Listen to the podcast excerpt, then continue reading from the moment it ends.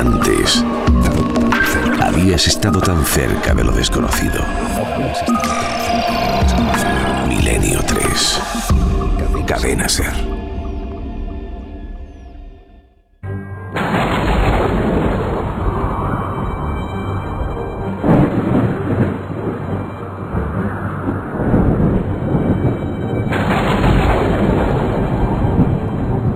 Minutos y esta tormenta, esta tormenta a las 3 y 6, ¿por qué? Tormenta el día planetaria. Del relámpago, que se ha dibujado aquí mismo en Milenio 3. El día del relámpago es la saga continúa de Caballo de Troya. Bueno, se han quedado muchas preguntas en el aire porque Los Caballos de Troya, ya sabéis que se ha publicado eh, el último hace escasamente unos meses. Supuestamente el caballo de Troya 9 era el último, ¿no? Era el último, pero la gente se ha quedado con muchas preguntas. ¿Qué le sucedió al mayor tras su regreso a 1973? ¿Fue el general Curtis un traidor? ¿Murió Eliseo? ¿Se hundió la cuna en el Mar Muerto? En fin, quien hemos leído la saga de Caballo de Troya nos hacemos estas preguntas que nos quedábamos con las ganas de que nos la contestara Juanjo Benítez. Y ahora la novela El Día del Relámpago es la pieza que faltaba. Resulta que ahora nos va a contestar a todas esas preguntas y por fin todo va a cobrar sentido. Juanjo Benítez, sobre las presentaciones, evidentemente, es una persona que siempre ha utilizado desde sus crónicas en la Gaceta del Norte, tras los ovnis, aquello de las en la manga, La ¿no? Eso es. ¿Y esto es un as en la manga en la saga de Caballo de Troya? Sí, parece que ahora ya se va a cerrar del todo esa saga, nos va a contestar a todas las preguntas, vamos a saber la realidad de todo. Pero nosotros la queremos saber, pero también queremos que la conozcan nuestros oyentes. Por eso vamos a hacer un sorteo. Ajá. Vamos a regalar dos libros cada semana. Van a ser yo creo que tres semanas, Fermín. me- eso es, durante tres semanas. Tienen que entrar nuestros oyentes en cadenaser.com barra milenio 3 y contestar a una pregunta. Pueden hacerlo hasta el viernes que viene. Se dará la respuesta el sábado. Concurso de Milenio 3 lo pueden buscar el día del relámpago. La primera pregunta es, ¿cómo se llamaba el niño mestizo que tenía los huesos de cristal y que fue sanado por Jesús? Y hay tres opciones. A, Jasón, B, Ramsés o C, Ajasdarpan. Bueno, pues que contesten y ahí entrarán en el sorteo para ver si ganan uno de esos libros. A ver, que yo me enteré. En las tres próximas semanas, Sí. tres concursos Sí, con unas preguntas sobre el mundo de Caballo de Troya exactamente. y sorteamos dos ejemplares del Día del Relámpago. Eso es. Oye, perfecto. Y tendrán toda la semana para contestar a esa pregunta. Si no la saben ellos, pues que se lo pregunten a su madre, que seguro que ha leído Caballo de Troya, o a su, su tío, padre o a su o a quien padre, sea. o a quien sea. Hombre, porque si hay un- una saga de libros que ha generado eh, una cuestión familiar y casi como el libro secreto de los presidentes, hereditaria, ¿no? De pasarse de generación en generación. Se hizo muy famoso Caballo de Troya cuando el príncipe Felipe, ojo al dato, salió diciendo que era su libro preferido, en el año 86, ¿eh? Y eso generó un sinfín de cuestiones. Bueno, pues nada, perfecto. El Día del Relámpago. Gran título, gran foto, porque lo que ha pasado en el Vaticano también le da una fuerza, ¿no? El relámpago, ni más ni menos. Eh, bueno, pues gracias a Editorial Planeta, esta iniciativa de Editorial Planeta que edita nuestro compañero Javier Sierra y edita nuestro compañero en breve Javier Pérez Campos, ¿no? En primicia eh, lo hemos dicho. Ah, pero... no lo sabía nadie. No, no, no, pero bueno, está bien que lo contemos ahora porque va a ser dentro de poco y, y bueno, ya estamos ahí ultimando los preparativos y nosotros, deseando sí que- decir ¿Quién algo. lo ha visto y quién lo ve a este chico? ¿Quién lo ha visto y si quién lo ve a este chico? también, que es verdad Sí, que sí, sí. muchos lectores os echamos de menos. La gente, si- la gente de Planeta eh, se porta fantástico con, con Carmen y conmigo. Ahora mismo es imposible, porque es in- pero ojalá lo logremos. Nos Pero abducida, Alma. yo he visto, yo he visto, eh, yo he visto alguna cosa, yo te voy a decirlo, yo he visto alguna cosa de Javi Pérez Campos, no voy a contar nada más, con su nombre y el sello Planeta, y me he sentido muy orgulloso. Me he sentido muy orgulloso de que alguien con 24 años haga ese libro, tenga el sello Planeta, que significa mucho y es mucha responsabilidad. Jolín, el sello de JJ Benítez, ¿no? El sello de Antonio Rivera, el sello de Andreas Faber-Kaiser, el sello de Fernando Jiménez del Oso, Los el sello de la colección Documento. ¿eh?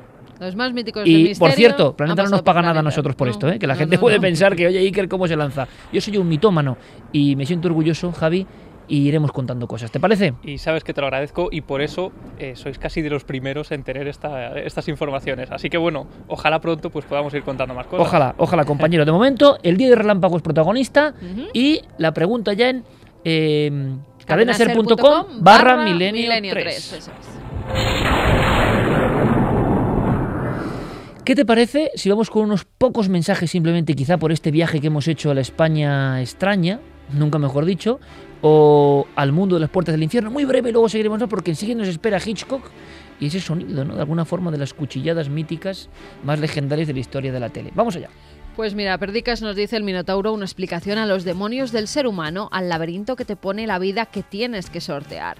Antonio Rubio, y si esa tal puerta del infierno está en un volcán y por eso será por el nombre Puerta del Infierno, por lo que se lo pusieron, porque salieron. Hay una puerta del infierno que se la ponen por algo parecido. Es por unos gases que llevan durante 40 años ardiendo y siguen, y es una de las bocas del infierno actual. Como decía nuestro amigo Marco en Nápoles, la solfatara, ¿no? Sulfatara. Fairful dice, curiosa la procedencia de la palabra averno. JS Flechillas, encuentro personalmente enriquecedor como estudiante de filología clásica el tema que se está tratando ahora en Milenio 3. ¡Qué grandes! Darvos, si esas llamadas puertas tienen unas escaleras y sale ese gas tóxico, algo tiene que haber ahí debajo. Sí, dióxido de carbono, que es lo que mata a los pajarillos y a las personas. Y ánimas. Bueno, pero lo que mata en realidad, científicamente, es eso. Ah, eso gas. sí.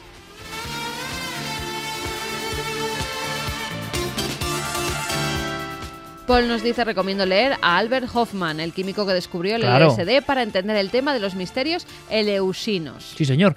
Misterios de Leusis los hemos rozado en alguna ocasión por aquí, hemos hecho algunas cosas y nadie sabe exactamente lo que eran, pero eran esenciales para la vida del pueblo, de los iniciados. Jennifer Spacer dice para que luego digan que lo que decían los griegos no existe. Véase Troya y la puerta de los infiernos. Milenio 3 y lo que queda. Eh, venga, lanzamos rápidamente otra recomendación literaria, ya que estamos así que lo tiramos y enseguida nos marchamos a Hitchcock. Luego seguimos con mensajes, Carmen. Recomendaciones. Eh, Patrick Harpur ha sacado en Atalanta, eh, que tampoco nos paga nada, ¿eh? nadie nos paga nada en ese aspecto editorial, siempre que decimos algo es porque creemos en ello y ya nos conocéis. Lo digo porque muchas veces, ¿verdad? Puede pensar el público, bueno, el público nos conoce perfectamente, pero es que yo he mencionado hace poco Atalanta por la imagen del mito de Campbell, contando la historia de un niño que se queda enamorado de un chamán de los indios navajos expuesto eh, una figura en el Museo de Nueva York y la fuerza que tiene eso en los niños. Eh, y lo han sacado ellos, es que es así, están sacando libros impresionantes como otras muchas editoriales. Pero han sacado La tradición oculta del alma, La tradición oculta del alma, de Patrick Harpur. Han sacado Realidad Daimónica, Tradición oculta del alma que me he comprado yo ahí en la FNAC hace nada. O sea que, y, eh, en realidad daimónica, impresionante.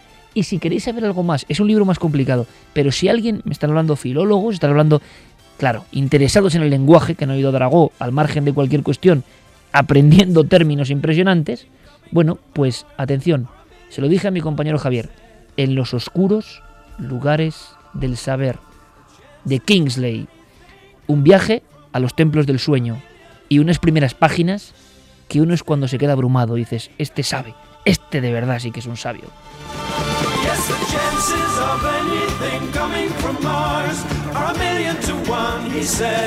Bueno, pues después de esta guerra de los mundos, si os parece, nos marchamos al mundo diferente, paralelo del celuloide. ¿Qué le pasó a Hitchcock con cierto asesino depravado, diabólico, en serie? ¿Cómo impregnó esa obra famosísima? Vamos a intentar descubrirlo.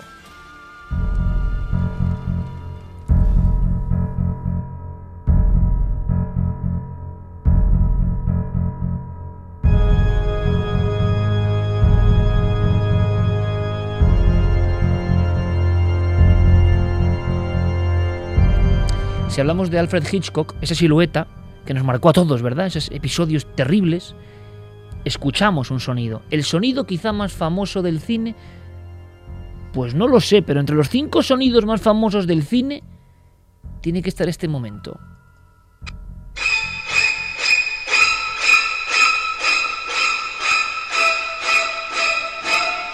Y yo creo que es que, bueno, todos hemos mirado en la ducha un poco, ¿no? Si hemos visto esta película y hemos imaginado una anciana terrible con cara deformada, con cara travestida en ese aspecto, con un cuchillo, ¿no? Detrás de esta película, bueno, se ha hablado mucho de esta película. Y yo quiero hacer ese viaje para conocer algo más.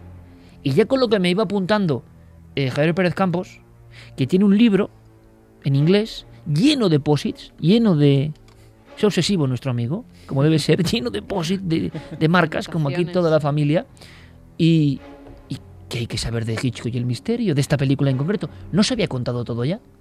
Pues no se había contado todo y, por ejemplo, para que te hagas una idea, en concreto esta música que estamos escuchando esta noche, la estamos escuchando gracias a su mujer, a Alma, que es en parte la ¿Se que llamaba tiene... Alma, su mujer? Sí, se llamaba Alma y tiene gran parte del mérito de Hitchcock. De hecho, él en una de sus últimas galas de los Oscar aprovechó para agradecerle a su mujer todo lo que había hecho por su carrera, siempre desde la sombra, porque en este caso Hitchcock quería que la película Psicosis fuera eh, sin ningún tipo de música, fuera simplemente eh, los sonidos que se escuchaban al natural y fue Alma quien lo convenció para que eligiera esta música para esa escena clave de la película.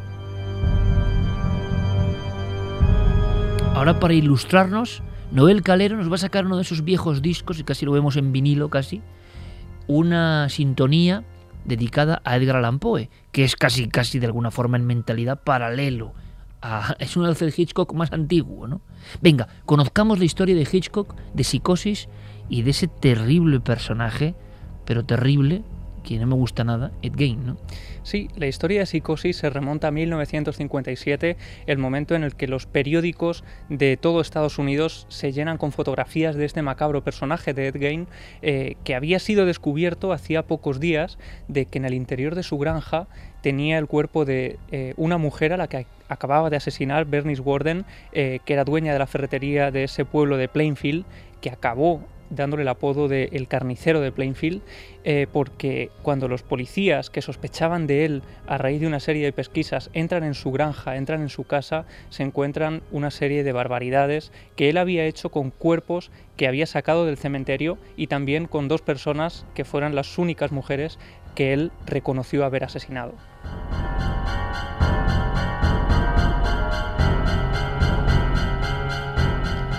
Al entrar en esa casa, los policías eh, se encuentran eh, todo tipo de objetos macabros hechos con restos humanos, esos cráneos utilizados para cuencos de la, de la sopa, para comer.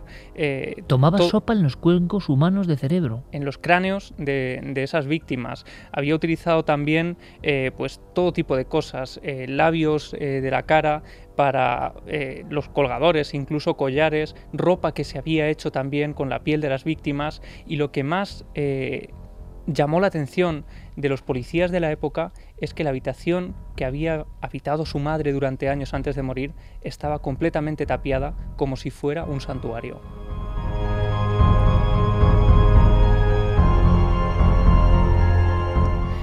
Todas estas noticias eh, y todas este- estas informaciones fueron copando los periódicos de la época cada día que hacían un seguimiento de todo esto hasta que este hombre, Ed Gein, fue capturado y fue llevado al psiquiátrico donde pasó el resto de sus días hasta su muerte años después. No fue ejecutado entonces Ed Gein. No, porque lo que se dijo es que tenía problemas mentales, posiblemente eh, relacionados con la relación casi enfermiza que tenía con su madre, porque su padre les daba eh, serias palizas y decían que teni- serios maltratos y esa relación madre-hijo eh, fue tan intensa que acabó, como decía, siendo determinante en este tipo de, de comportamientos. Y luego ese asunto, que es otro asunto, que ahora no trataremos desde luego, pero eso del maltrato físico y cómo muchas veces es una especie de maldición tremenda que los científicos siguen investigando, cómo el maltratado se convierte con el tiempo en maltratador, muchas veces, aunque ha odiado a quien le maltrata, y sin embargo, algo irrefrenable eh, le impide ¿no? cualquier tara, cualquier barrera,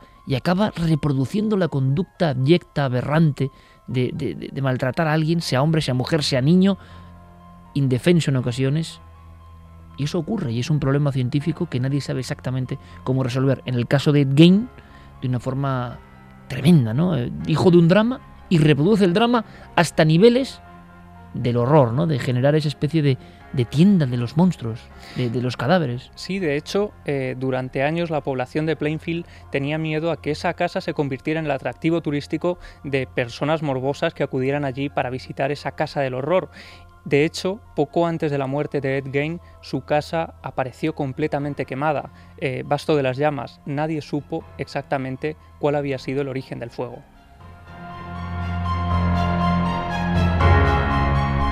Una vez más, el fuego como elemento purificador, como purga de un sitio maldito. ¿eh? Hablábamos de las puertas del infierno y para los habitantes de Plainfield, que no tienen historia reconocida antigua, eso era una puerta del infierno, claro.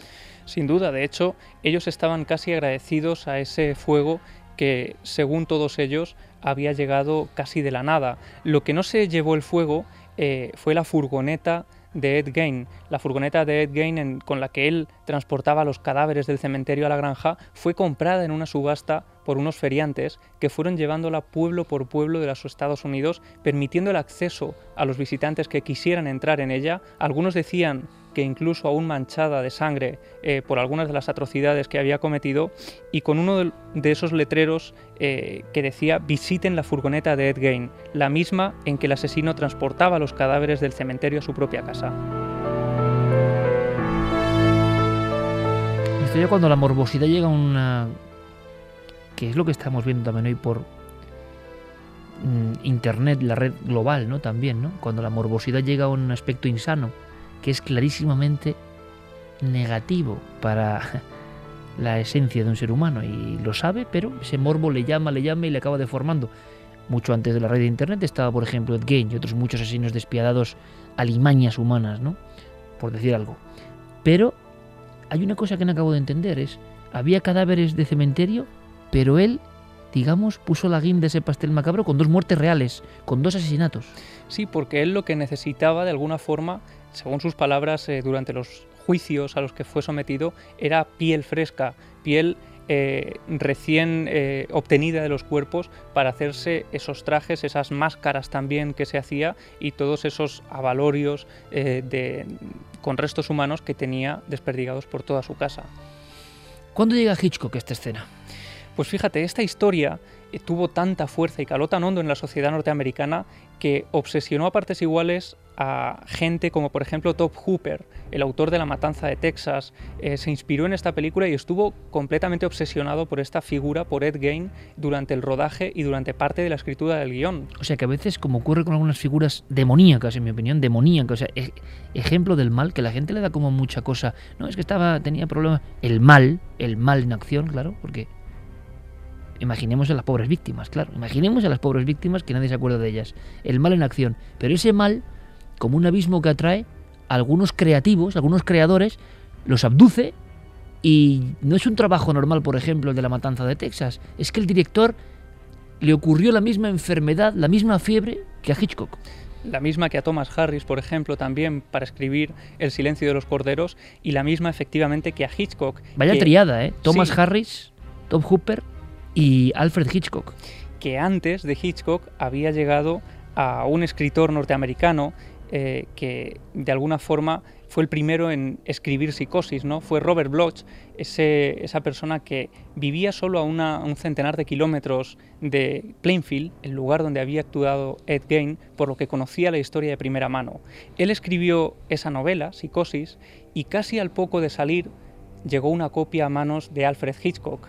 Alfred Hitchcock en esos momentos eh, había recibido eh, ideas de Paramount y de todos sus productores para que hiciera una película sobre el diario de Ana Frank. Le decían que eso era un éxito asegurado, que él tenía que obtener beneficios a través de la fama que, que adquiría en aquellos momentos Ya era una estrella mundial, Alfred Hitchcock, en aquel momento. y sin embargo se condenó hacer un proyecto en el que nadie confiaba, en el que nadie creía y que incluso la mayoría repudiaba.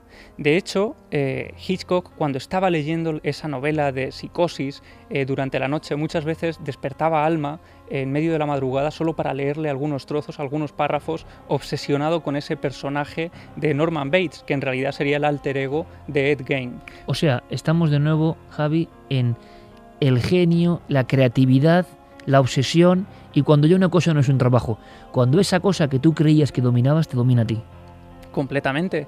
Y de hecho, eh, él llegó a sufrir auténticas pesadillas en mitad de la noche con esa figura de Ed Gein. De hecho, en una película muy reciente eh, que protagonizaba Anthony Hopkins eh, imitando a ese personaje ¿no? de Alfred Hitchcock de forma casi magistral, pues su conciencia aparecía como la figura de Ed Gein, porque ellos habían captado eh, cómo ese personaje durante el proceso de creación de Psicosis se había adueñado del gran director de Hollywood.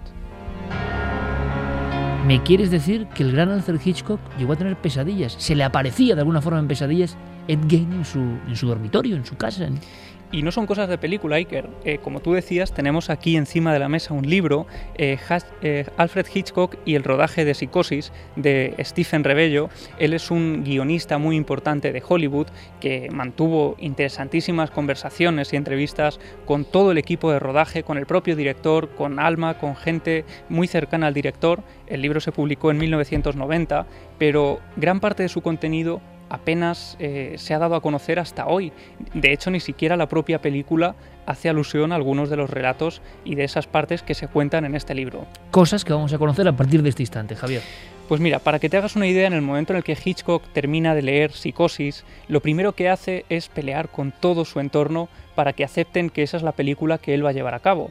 Paramount desde el primer momento se niega en rotundo a producir una película similar, hasta tal punto que es el propio Hitchcock el que tiene que hipotecar su casa y producirla con el dinero de su propio bolsillo, convenciendo completamente a Alma, su esposa, que confiaba en él eh, plenamente, pero que también eh, de alguna forma intentaba reconducirlo y decirle que quizá esa película no era lo mejor para su carrera cinematográfica. él se juega su dinero Se juega su dinero y no y solo su eso, futuro, posiblemente, ¿no? su prestigio también como director, porque era algo completamente alejado a lo que el director venía haciendo de un tiempo a esa parte, y además, en el momento en el que él decide que va a seguir adelante con el proyecto, manda que eh, la gente de su entorno salga a las tiendas, salga a las librerías y compre todos los ejemplares posibles de Psicosis para que nadie tenga constancia del final.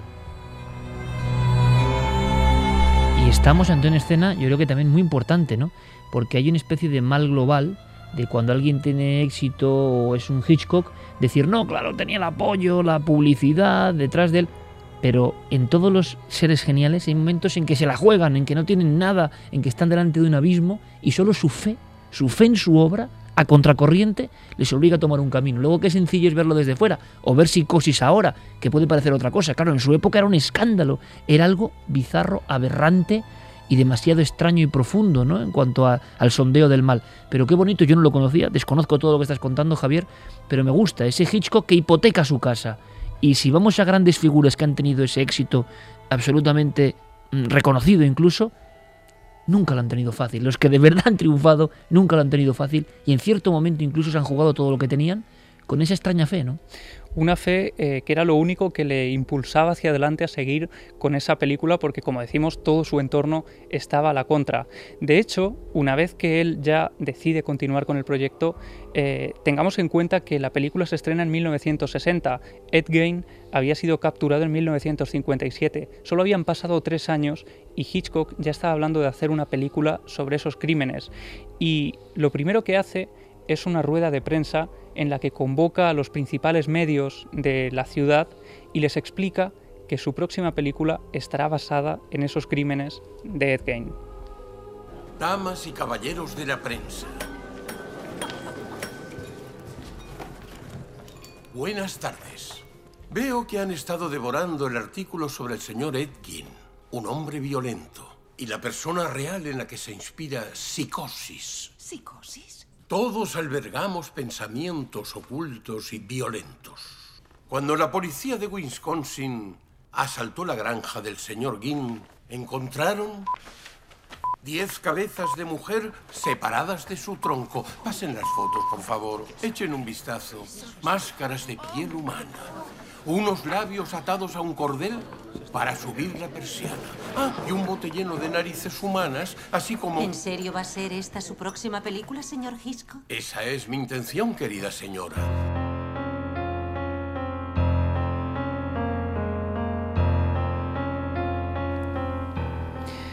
Lo siguiente que hizo Hitchcock para intentar que el gran final de la película, del guion en concreto, eh, no saliera a la luz antes de tiempo, es entregar los guiones a los actores recortados.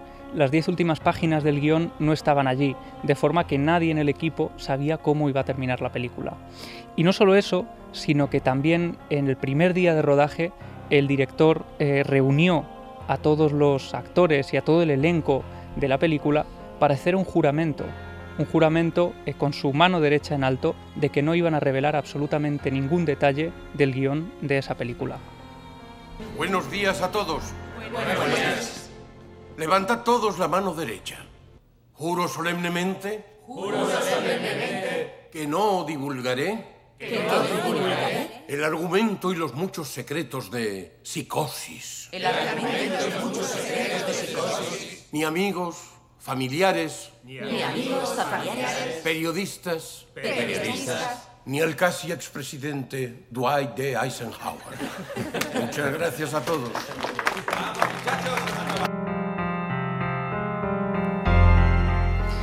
Así Hitchcock consiguió llevar adelante ese proyecto en el que no creía absolutamente nadie, en el que estaba todo a la contra, tenía todo a la contra, y sin embargo, eh, poco después de, de terminar el rodaje, tuvo que seguir lidiando con la productora, con Paramount, porque no quería estrenarla en ningún sitio, querían imponerle escenas o borrar determinadas escenas que no podían emitirse de ninguna forma, ante lo que él se negaba en rotundo. Y fíjate, Iker, en una historia como esta, llena de detalles escabrosos, hubo un, uno en concreto que es el que puso el grito en el cielo para el cine americano, y era que en la escena del baño apareciera una taza del váter. Pero ¿y eso por qué? No lo acabo de entender. Pues fíjate, es una cosa un poco extraña, pero es que para la sociedad norteamericana ver una taza del váter en una película era algo como... Ofensivo. eh, demasiado ofensivo. Y lo llegaron a poner incluso por encima de esas escenas de la ducha o de los otros asesinatos que aparecen en la película.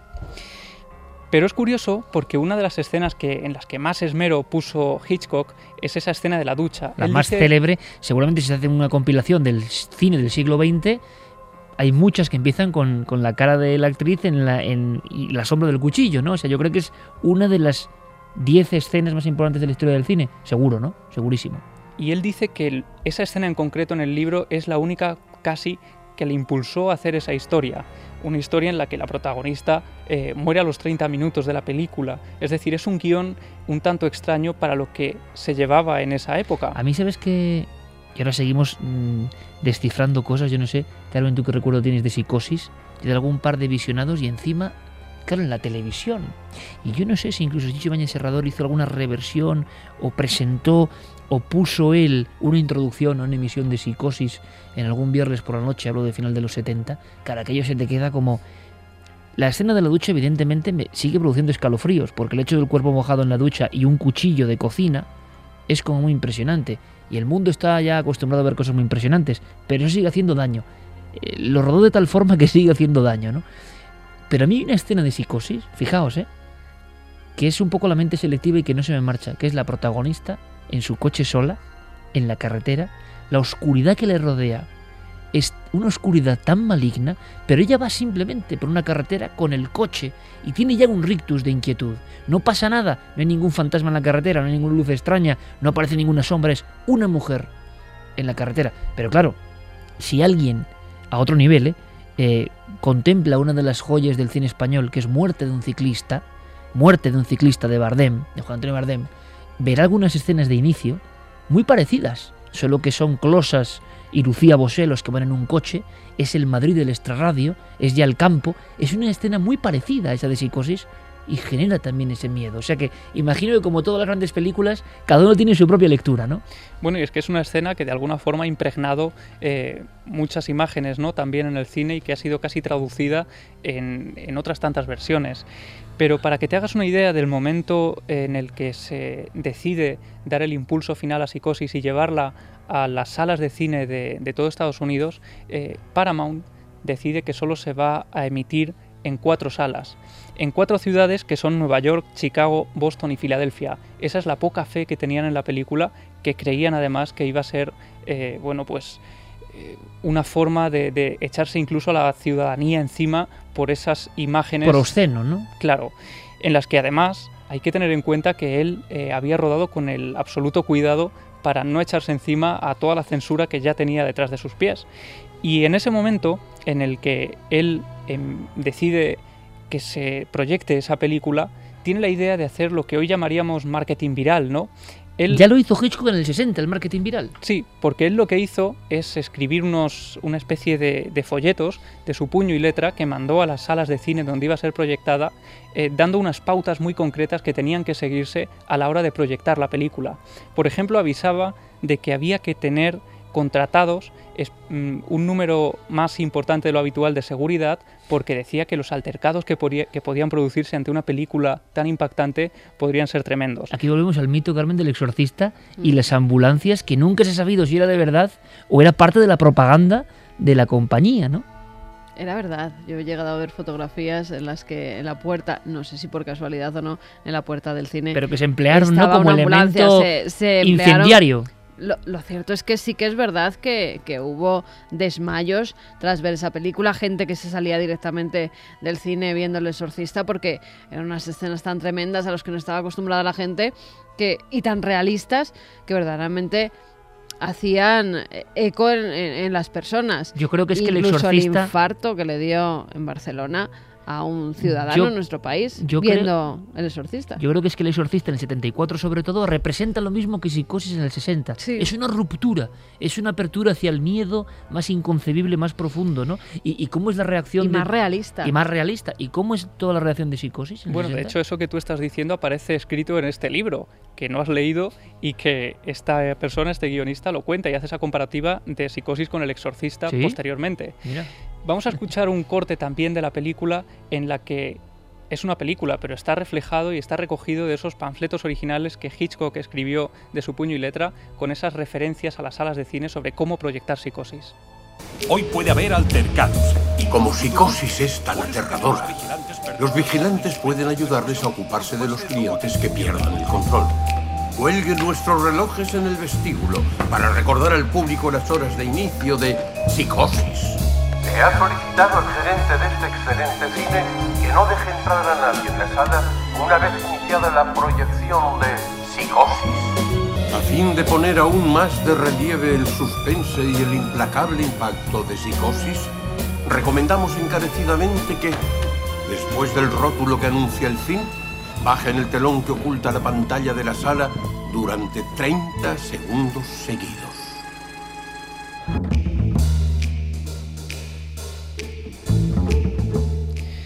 Finalmente, en esa proyección se produjo una serie de, cosas que la gente no sabía muy bien explicar y que fueron incluso estudiadas por psiquiatras de la época.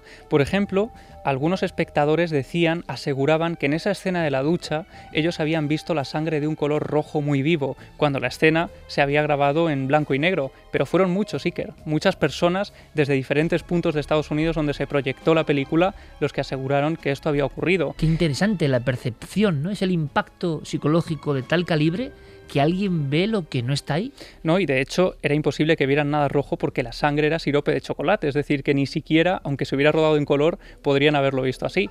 Y otra cosa que muchas personas aseguraban haber visto y que aparece en muchísimos estudios, de hecho yo tengo aquí uno de esos eh, que se llevaron a cabo, es que en la película Hitchcock aseguraba que no había rodado ninguna escena en la que se viera cómo el cuchillo apuñalaba a la protagonista, a Marion, dentro de la ducha. Sin embargo, muchos espectadores decían, aseguraban, estaban convencidísimos de que habían visto esa escena, esa secuencia, Bueno, ese yo frame. mismo, yo mismo ahora mismo te digo que yo recuerdo lo que es la mente, ¿no? El cuchillo clavándose, pero quizá ahora pienso y digo, una cosa era la imagen del cuchillo y otra cosa la carne de la Pues, actriz, ¿no? Claro, el cuchillo en algún momento se ve rozando la piel, pero nunca se le ve atravesando la piel. Y de hecho Hitchcock tuvo especialmente eh, cuidado de no mostrar absolutamente nada de esto. Y da más miedo que cualquier tipo de cosa gore que tú veas ahora mismo, de que le sacan la entraña, no sé qué, que es lo de, de estas películas de serie Z. Y tú ves esto, quizá No, por no la ducha, zeta, quizá Hay algunas muy gores. por eso, pero que esto me impresiona más, no sé, era como muy real, no sé, era muy real. Como tú decías, dolía la escena casi cuando la estabas viendo. Yo la revisionaba hace dos noches y es verdad que estaba pegado a la pantalla. La cortina de la ducha, la, la- la- indefensión que uno siente en la ducha, como siente uno cuando está en la sábana en la cama y le puede pasar algo, pues es que se refleja muy bien ese miedo, ¿no?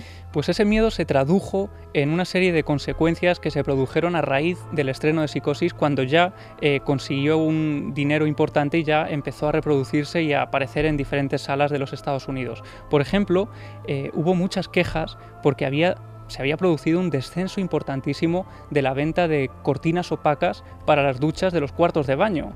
Y también, y esto preocupaba mucho Qué más bueno. a la gente del gremio, es que se produjo también un descenso de estancias en los moteles de carretera de todos Estados Unidos. Esto es brutal, o sea, a las personas les empezó a dar miedo, un miedo que no tenían antes, una escena, ¿no? Y no querían quedarse en hoteles solitarios, que, que hay a decenas de miles en Estados Unidos, ¿no? En las carreteras.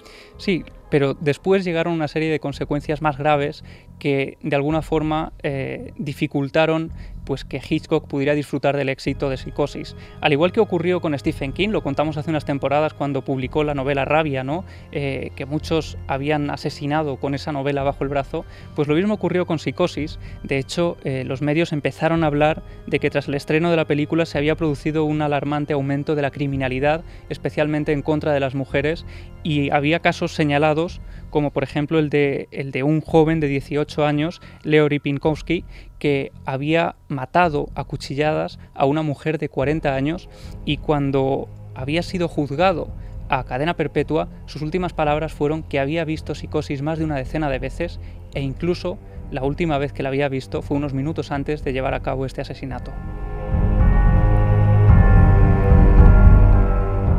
Aquí la lección clarísima y brevísima ¿no? del poder de la imantación maligna en ocasiones, eh, en mentes complicadas, de una escena, ¿no? de un impacto. Por eso, tantas veces hablamos de esta aldea global y de impactos constantes, impactos constantes, insanos en ocasiones, y que la gente le da igual, pero en determinadas mentes son bomba de relojería. Y ocurrió bastantes veces, eh, más de las que les gustaría al director y a toda la Paramount, ¿no?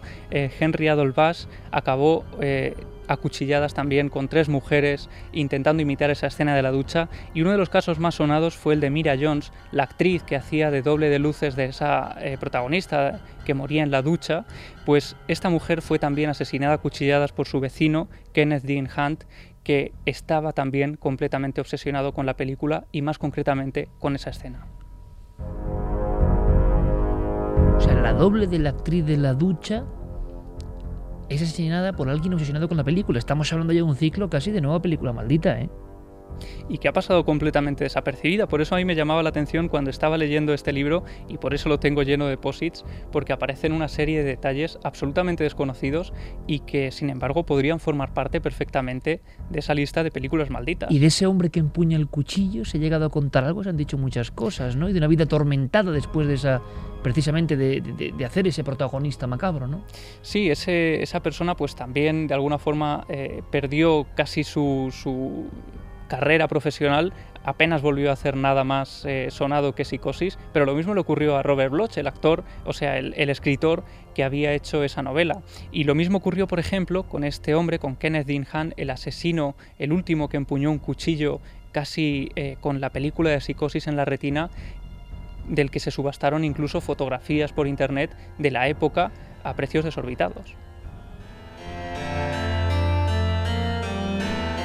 De alguna forma la otra historia, ¿no? La otra historia de una película que monetariamente imagino que al final sí que se convirtió en un éxito, ¿no? Fue un éxito rotundo y en ese momento Iker en el que la película empezó a funcionar eh, como solo Hitchcock esperaba cuando empezó a rodarla, todos empezaron a darle palmaditas en el, en el hombro y a decirle que confiaban plenamente en él desde el primer minuto. La vieja historia tantas veces repetida, ¿no? De la adulación, pero siempre a toro pasado, claro. Estupenda crónica, Javier. Hemos aprendido cosas de lo que ocurre ¿no? con los viejos libros en ocasiones rescatados y que tienen información seguramente de otro escritor que en el 90 hace ese libro que tiene Javi encima de la mesa junto al micrófono, que se obsesionó con esta historia porque esto es una cadena al final. ¿no? Hablamos de miedos colectivos y si hablamos de miedos colectivos, Carmen, que le voy a que dar paso a nuestro compañero Diego Marañón, ¿no? claro que sí. Vamos allá.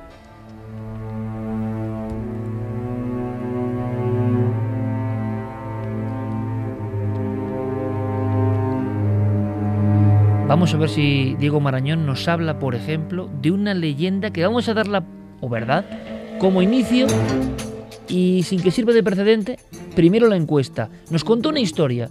Eh, Noel ya se pone hasta nervioso, claro, porque porque se le ha vuelto a poner a prueba. Se le ha vuelto a poner a prueba a Noel y van como ¿cuántas semanas llevamos de programa? Llevaremos 30, 30 semanas por lo menos, ¿no? Pues 30 veces o 25 veces se le ha puesto a prueba a Noel y no falla. No falla en su oráculo inverso. No falla en su oráculo inverso. Diego Marañón, como nosotros se nos olvida con tanto trajín por la semana, Diego Marañón apunta muy bien cuando Noel dice pulgar arriba, pulgar abajo. Yo recuerdo que el último fue pulgar abajo, si no me equivoco. Eh, Diego Marañón, compañero, buenas noches. Buenas noches, Iker, ¿qué tal? Mm, Vamos a primero, como decía, ver los datos. En ikerjiménez.com, como siempre, la encuesta. ¿Y qué dice la encuesta? ¿Qué dice la encuesta de la historia de contagio que nos contó Diego? Pues De las más escalofriantes, ¿eh? Ahora ha recordamos. estado ahí, ahí, ¿eh? Aquí la gente no tenía nada claro. Verdadera la historia, 53,9%. Falsa, 46,1%. 53 verdadera, 46 falsa. Y era la historia, Diego, que si quieres en un minuto resumimos rapidísimamente, que, que también daba, era como Hitchcock y psicosis, casi hacía daño también, ¿no? Sí, era una historia, una leyenda urbana que se extendió bastante además durante los años 80 y principios de los 90 y que decía que en algunas salas de cine, algunas en esa oscuridad, en esa penumbra, cuando entrabas y te sentabas, podrías encontrarte con la eh, desagradable sorpresa de sentarte sobre una jeringuilla que quizá estaba infectada con alguna enfermedad eh, mortal casi. Eso llegó a España con mucha fuerza, se comentó constantemente, como otros muchos mitos o verdades, cuidado, que iremos repasando. Diego, solución del enigma, también cinematográfico. Pues me temo que esta noche nuestra audiencia ha fallado porque no hay ninguna prueba de que esta leyenda sea verdad, Iker. Y es curioso. ¿Me porque- quieres decir? bueno, acabo Momento de ver a, histórico. Acabo de ver a Noel Momento histórico. disimulando detrás de las pantallas y de los múltiples mandos. ¿Sabes lo que estaba haciendo Noel ahora mismo? Y, no estoy mintiendo, ¿verdad, Carmen? No. Estaba haciendo así como cuando, cuando, cuando metemos un gol en nuestros partidos, o sea, con el Paren puño cerrado. máquinas. sí, sí, puño cerrado. O sea, parecía ahora mismo, no sé, el mismísimo Santillana o Mejido y ¿Tú estás compañía. seguro de que no hay gol. ningún recorte antiguo por ahí que diga que alguien se pinchó con una de esas agujas? Hombre, a mí me alivia saber que es una leyenda urbana. ¿eh? Yo te aseguro. Juraría que he visto algún recorte diciendo que en un... Sí, en el periódico de siempre que leías en la facultad, historias del mundo, ¿no? Noticias del mundo.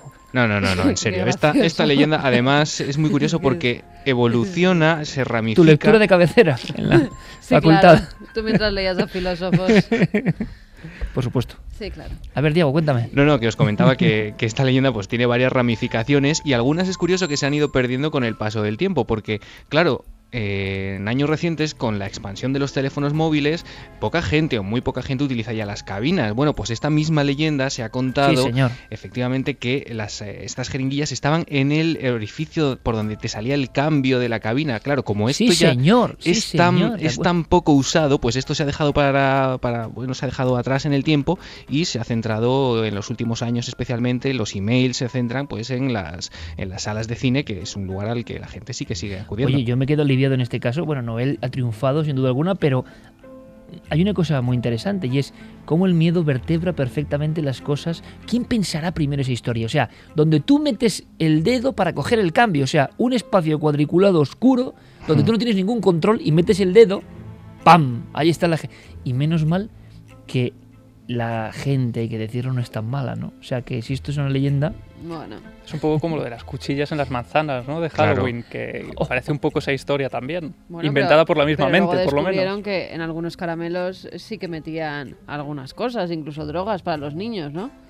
Y- En y- esos caramelos de Halloween, con lo cual las mentes para hacer el mal siguen funcionando. leyenda urbana, por lo menos en y para España. matar perros, seguro. perdona Iker, sí que meten, sí que meten cuchillas Ujú. y meten agujas. Y con eso los perros se mueren. Sí, y ojo, porque en Marruecos han descubierto un salchichero como el de Venecia, pero que recogía en Casablanca, Perros. si no me equivoco, perros y perros enfermos, y llevaba no sé cuánto tiempo en esos mercados que sacan siempre todos los programas de viajes, que están ahí todos con la fritanga y no sé qué. Y que tú siempre dices, qué buena pinta tiene la Sí, comida. Pues decía toma. eso, sí.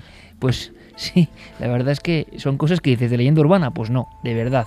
Bueno, o sea que, que por lo menos nos quedamos así con una sensación de bálsamo casi, Diego, ¿no? De que eso no hay constatación, excepto en esos bizarrísimos eh, periódicos de la facultad, que reconozco todos leíamos, Noticias del Mundo, un día habría que dedicar un espacio, ¿no? A esos Eso titulares asombrosos. Por el momento parece que podemos quedarnos tranquilos y seguir acudiendo a las salas de cine. Genial. Nos quedaremos más tranquilos con la siguiente historia. ¿Fallará Noel como es habitual y costumbre y nos dejaría sorprendidos a cierta otra vez? ¿O no? ¿O, habrá empezado el cambio de ciclo en el calero? Pues eh, fíjate, vamos a, vamos a averiguarlo. Eh, yo creo que Iker todos tenemos alguna película que mm, de pequeños, eh, cuando nos asomamos por la puerta del salón y la vemos cuando en una edad en la que no debemos, nos deja bastante impactados. Eso debió pasarte a ti porque te confirmó que lo de Chicho con psicosis ocurrió. ¿Ocurrió? en- ¿Ocurrió? Sí, y tú tenías 8 años, porque eh, esa película, tengo aquí los archivos, se emitió en mis terrores favoritos el 9 de noviembre del 81. Impresionante. Explícame qué hacías tú con 8 años viendo psicosis. Pues estaba en casa de mi primo Roberto, como no, y estaba viendo, como era más mayor que yo, la película y me acuerdo perfectamente del salón, la imagen de esa película en blanco y negro, la luz apagada y claro, y eso no se olvida. Qué bien, Diego, pensé que era un sueño, una pesadilla. No, no, no, ocurrió. Bueno, pues eso que, te- que a ti te ocurrió con psicosis, a mí me ocurrió cuando era también muy, muy pequeño, supongo que otros 8 o 9 años, con otra, con otra, con otro clásico del gore y del género slasher. Me ocurrió con Pesadilla en Elm Street. Eh, una película que todo el mundo supongo que conoce, de Wes Craven, estrenada en 1984 en la que se creó pues al más sanguinario ¿no? de los antihéroes cinematográficos, a Freddy Krueger, ese asesino psicópata eh, a medio camino entre la realidad y el mundo de los sueños que eh, bueno se introducía ¿no? en los sueños de sus víctimas y que era capaz en ese terreno de lo intangible de acabar con sus vidas. Pero, ¿qué pasa, Iker, si esto, aparte del argumento de esta saga eh, de películas, fuese algo más que, que, que una idea de guion? ¿Y si existiesen víctimas, Iker, que han muerto durante sus sueños? Es decir, gente que tras luchar durante horas o durante días para no caer dormidos, intuyendo que algo podía ir mal, en el momento en el que han caído en los brazos de Morfeo, han encontrado la muerte. ¿Puede matar el sueño? ¿Puede matar una pesadilla? Te iba a preguntar eso, Diego. Me hablas de pesadillas que llegan a matar a la persona que está viviendo en ellas en ese momento, que, que, que- que no despiertan, que mueren. Más allá de Freddy Krueger, esta idea se ha comentado durante los últimos, casi te diría que décadas, y hay quien dice que es verdad, y hay quien dice que es mentira y que viene de esta película. Venga, Carmen. pues no lo sé. La verdad que pienso que sí. Que es verdad. Javier Pérez Campos. Yo me lo sé, entonces no voy a responder. Vale. Pero te voy a contar una cosa, y estamos hablando en una noche de cine y obsesiones. Robert Englund, precisamente, el actor que daba vida a Freddy Krueger, estuvo también obsesionadísimo con ese personaje. Decía que le visitaba durante las noches y de hecho, una vez aseguró haber llegado a verlo, lo que ocurrió es que se había quedado dormido, maquillado delante del espejo y estuvo a punto de sufrir un auténtico infarto. Fermín. Que sí. Curioso, ¿no él? Ahí está, ahí está un valiente. Que No, no. él que no. Apunta, Diego. Me lo voy a apuntar, pero ahora mismo además. Vamos a recordar, creo que tenemos algo para recordar a ese Robert Englund y a ese personaje extraño que también generaba pesadillas. Tenemos un corte de la película Iker de Pesadilla en Elm Street, donde la protagonista eh, caía en esta especie de trance y se encontraba, casi podía rozar a este ser de pesadilla. Gracias, compañero. Hasta la próxima semana. Hasta luego. ¿Desde cuándo se encuentra así? Desde las muertes. Antes dormía muy bien. Ahora cree que sus sueños son reales. Ya está dormida. Gracias a Dios. Porque, ¿qué son los sueños? Misterios, oscuros procesos de la mente.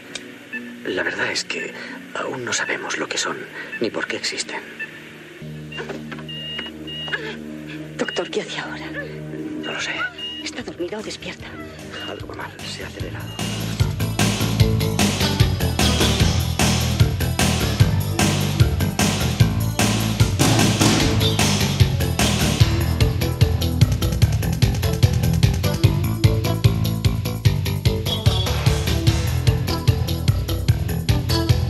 Ya que muchos lo preguntan, esta música tan especial que lleva con nosotros casi 12 años es una escena tremenda, otra película mágica para mí, mucho más luminosa, positiva. Rainman, Dustin Kaufman y Tom Cruise, los dos juntos, bajando las escaleras, vaya escena, Las Vegas.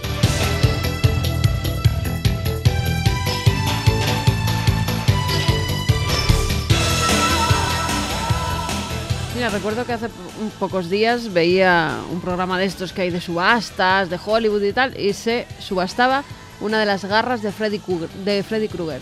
De esos cuchillos que iban con el guante, además veían cómo era la mano original, cómo se la tuvieron que hacer a medida, cómo encajaba perfectamente. Y en el Museo de Cera hay un Freddy Krueger que estaba al final de la zona de los crímenes y cuando yo estuve solo aquella noche, os digo una cosa, a mí Freddy Krueger tampoco ni fu ni fa, pero en aquella sala final a oscuras y no sé qué había de Freddy Krueger, no me gustó un pelo.